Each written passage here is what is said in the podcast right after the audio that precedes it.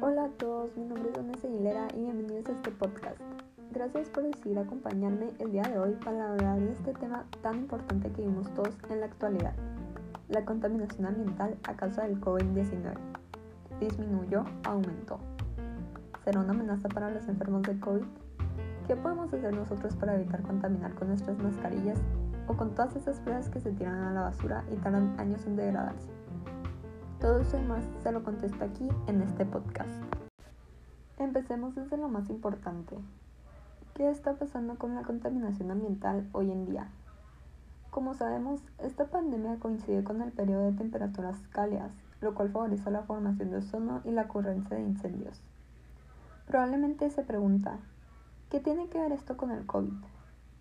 Déjame decirle que la contaminación atmosférica agrava los impactos del virus en la salud y hace que las personas sean más vulnerables al COVID-19. Sin embargo, como era de esperar, la contaminación se ha reducido gracias al confinamiento.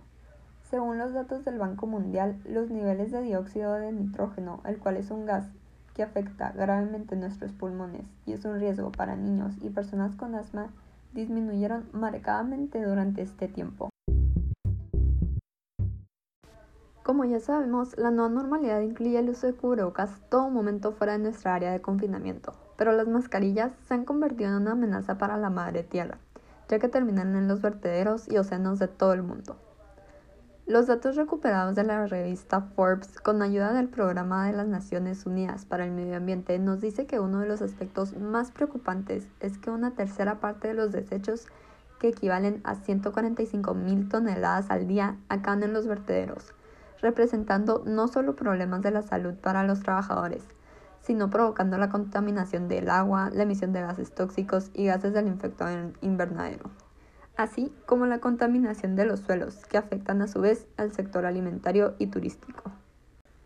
Gracias a los avances tecnológicos que existen hasta la actualidad, podemos disminuir los desechos de hisopos utilizados para las pruebas. La UNAM desarrolló un prototipo que, a diferencia de los clásicos, es biodegradable y se desintegra en aproximadamente 90 días.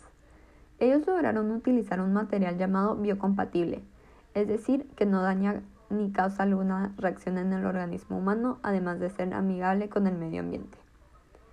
Esta misma institución nos recomienda que una vez usada la mascarilla se debe cortar en pedazos y ser colocada en una bolsa. A pesar de que esto evita que el coronavirus se propague, continúa reforzando los desperdicios de plástico. El Fondo Mundial para la Naturaleza aconseja no tirarlos en la calle, sino en un centro de reciclaje. De lo contrario, 10 millones de mascarillas estarían en el medio ambiente cada mes.